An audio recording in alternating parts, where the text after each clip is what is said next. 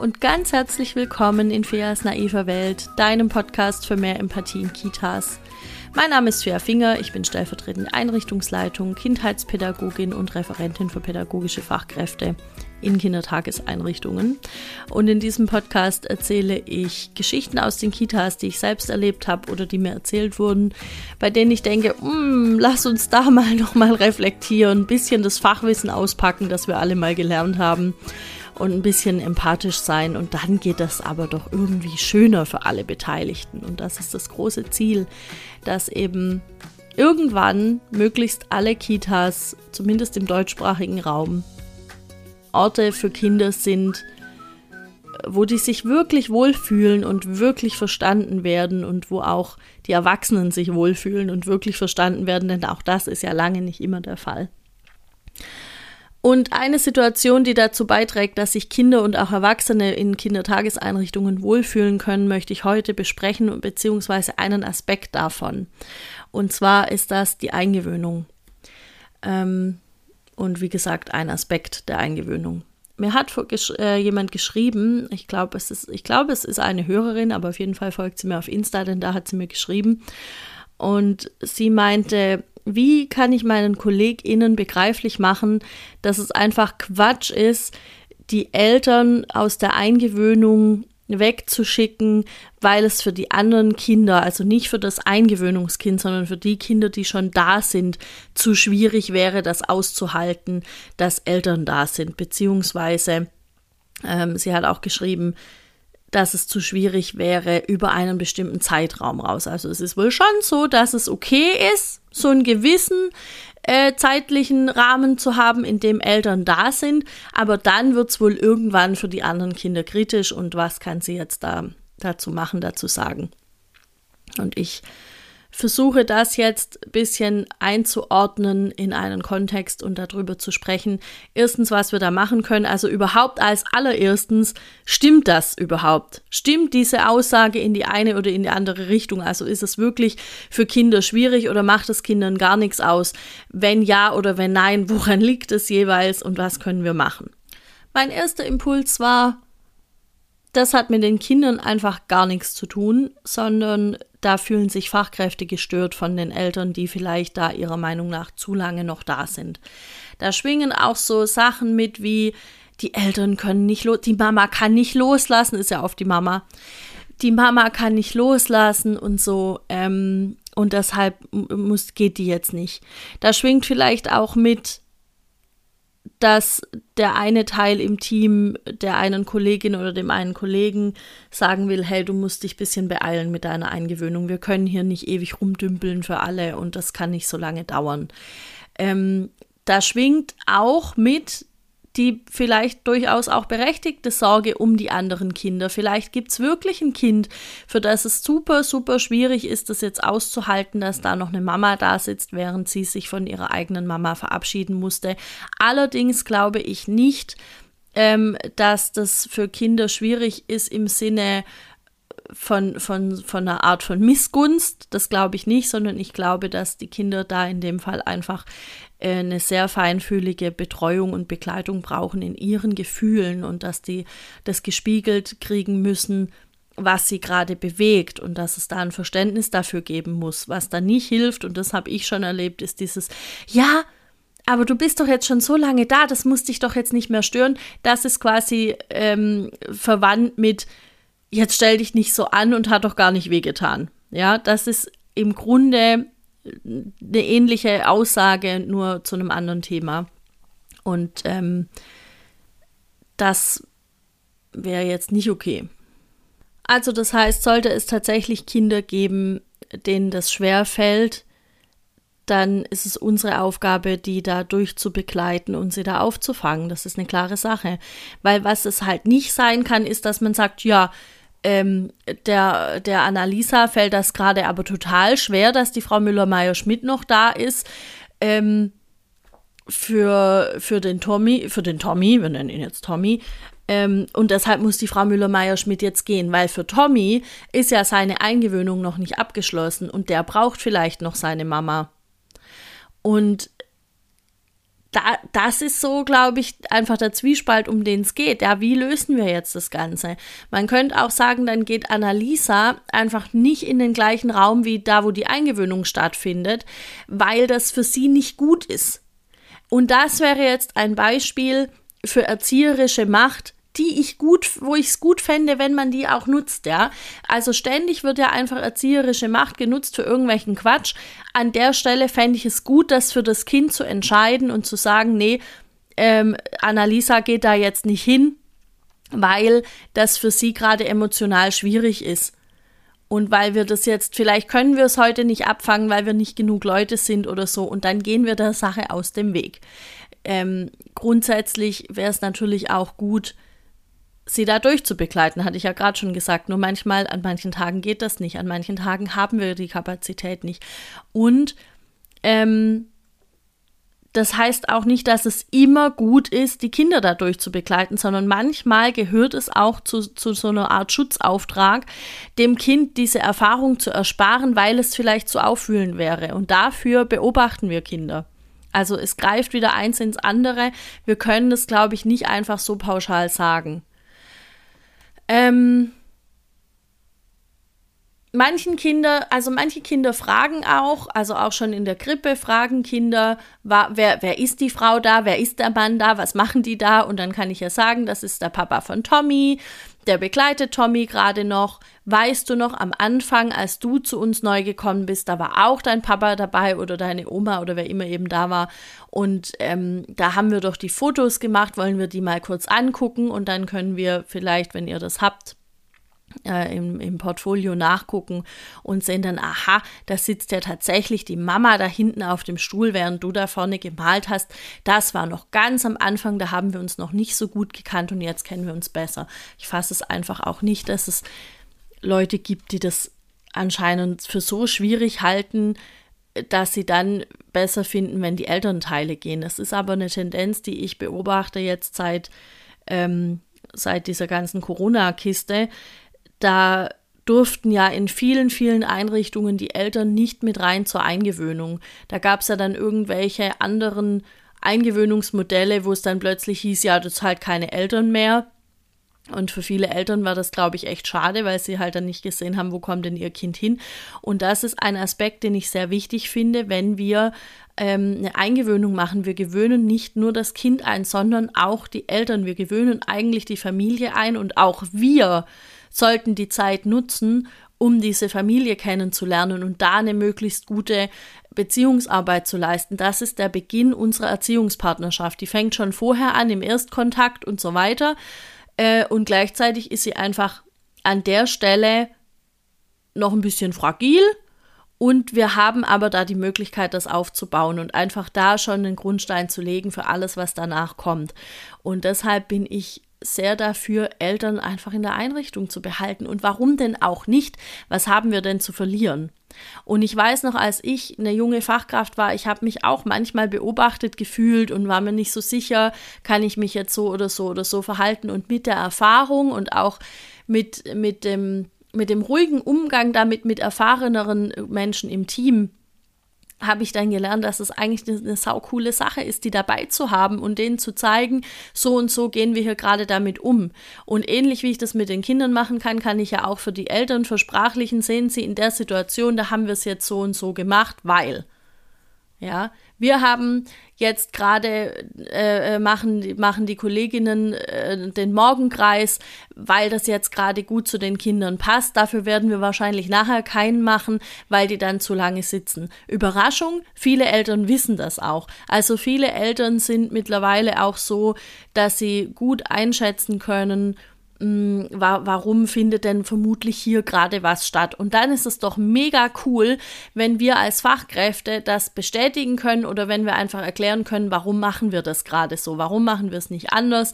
Ähm, gestern, als sie da waren, waren jetzt um die Zeit alle noch beim Frühstück. Heute gehen schon alle in den Garten, weil die Kinder heute Morgen einfach alle früher da waren. Sehen Sie, das ist dieser offene Tagesbeginn, von dem ich im Aufnahmegespräch gesprochen habe. Mega cool, so kann man es eigentlich machen. Ähm, Und bei dem ganzen Spiel jetzt nochmal zurück zu der Situation mit das Kind oder da sind vielleicht Kinder, die sind dann irgendwie da äh, betroffen, wenn, wenn da noch Eltern in der Eingewöhnung da sind und es sind nicht ihre oder so. Alle Gefühle dürfen erstmal sein, das ist voll in Ordnung und es muss auch nicht mal was mit den Eltern zu tun haben. Mir fehlt in, diesem, in dieser Situation so ein bisschen der Blick auch darauf, dass es vielleicht im ersten Moment die naheliegende Lösung ist, dass Annalisa jetzt da weint, weil Tommys Mutter noch da sitzt. Aber das muss ja gar nicht so sein. Wir wissen vielleicht gar nicht, was hat denn Annalisa an dem Tag noch alles erlebt. Und das ist so eine Sache. Ich habe manchmal das Gefühl, dass manche Fachkräfte in manchen Teams sehr schnell sind mit ihren Urteilen. Sehr schnell sind damit zu sagen, ja, jetzt passiert gerade das also machen wir das oder es liegt an dem und dem.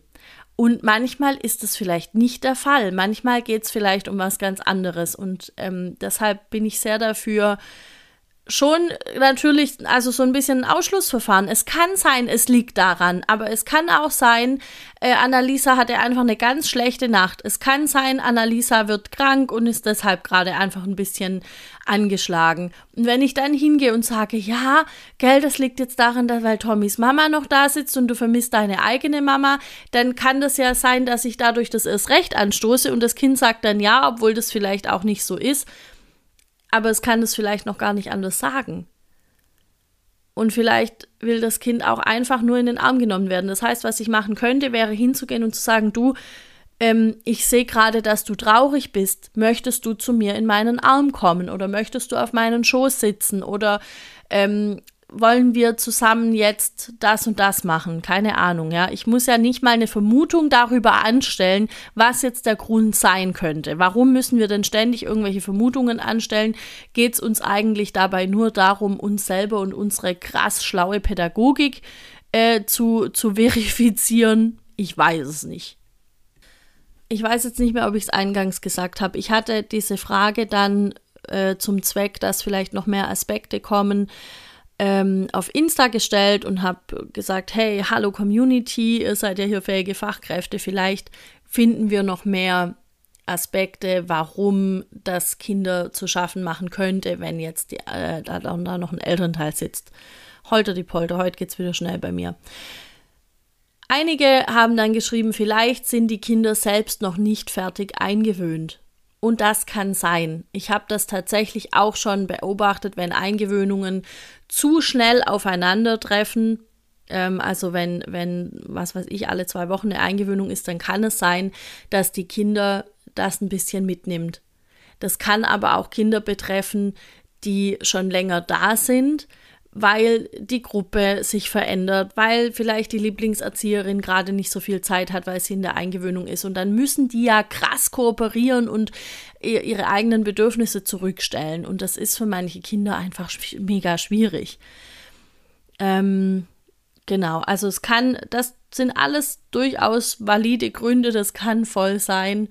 Ähm, das wäre übrigens wahrscheinlich auch ein Grund, warum Eingewöhnungen in der Peer Group sich anbieten, weil da eben mehrere Kinder gleichzeitig eingewöhnt werden ähm, und die schon so im Grüppchen diese, diese Schritte zusammengehen können.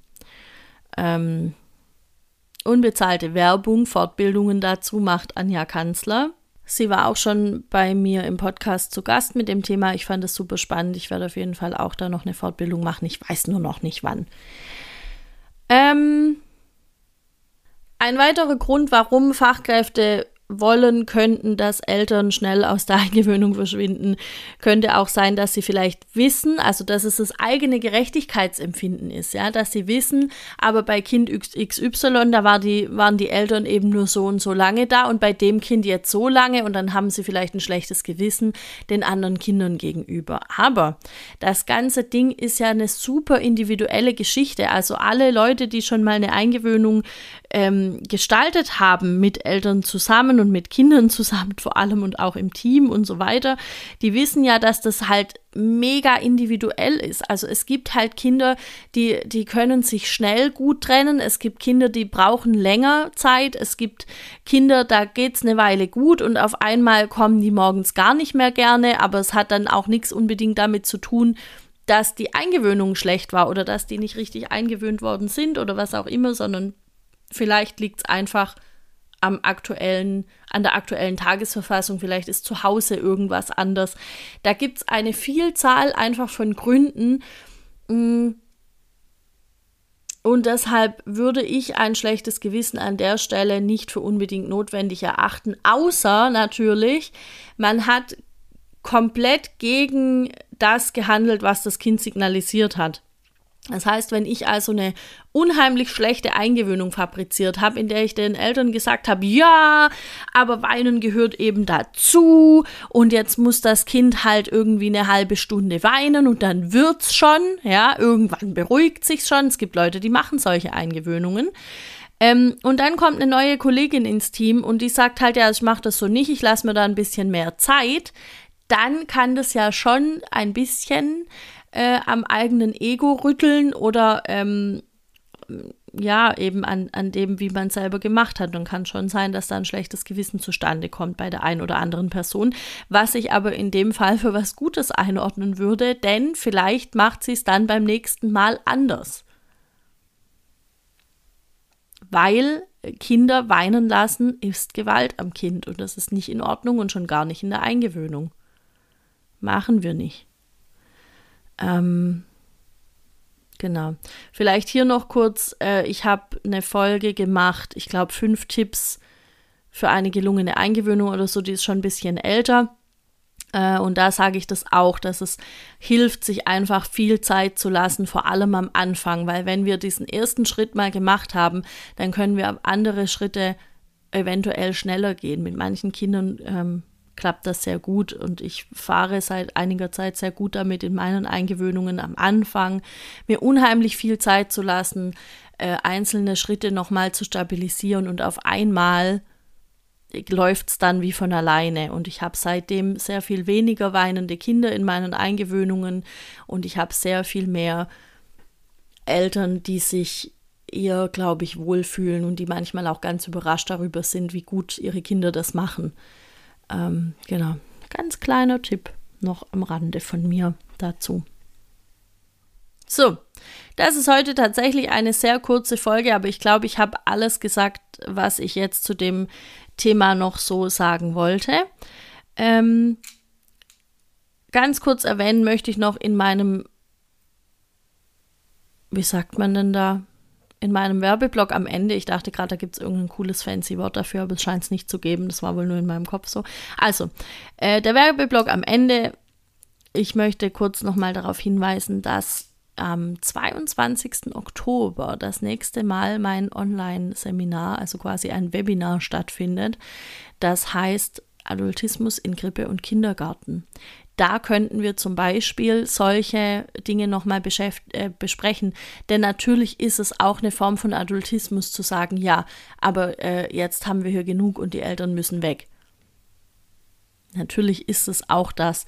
Und äh, ansonsten besprechen wir da noch ganz viele andere ähm, Praxisbeispiele. Wir werden dafür ganz viel Zeit haben, eigene Beispiele zu erarbeiten, zu überlegen, was könnten denn bessere Handlungsstrategien sein. Und vor allem gibt es natürlich einen Haufen Theorie dazu, was ist überhaupt Adultismus, wo kommt er her, wie werden wir denn los. Ich freue mich darauf, du kannst dich noch anmelden und sollte dir der 22. Oktober nicht passen, dann kannst du dich anmelden für den Oh je, jetzt habe ich es vergessen, für den 5.11. und für den 19.11. Genau, also da ist auf jeden Fall, geht da noch was. Und wenn du jetzt Leitung bist oder vielleicht Fachberatung oder sowas, dann kannst du mich auch sehr, sehr gerne buchen für eine Fortbildung in deinem Team oder in einem deiner Teams, je nachdem. Ähm, schreib mir dafür bitte eine E-Mail an chat.fiafinger.de. Und ansonsten wenn dir die Folge gefallen hat, wenn sie dir irgendwas bringt, dann schmeiß die raus an alle Leute, die du irgendwie kennst, denen die vielleicht auch was bringt, die das auch jetzt mal hören sollten. Und ähm, ja, dann hören wir uns nächste Woche wieder.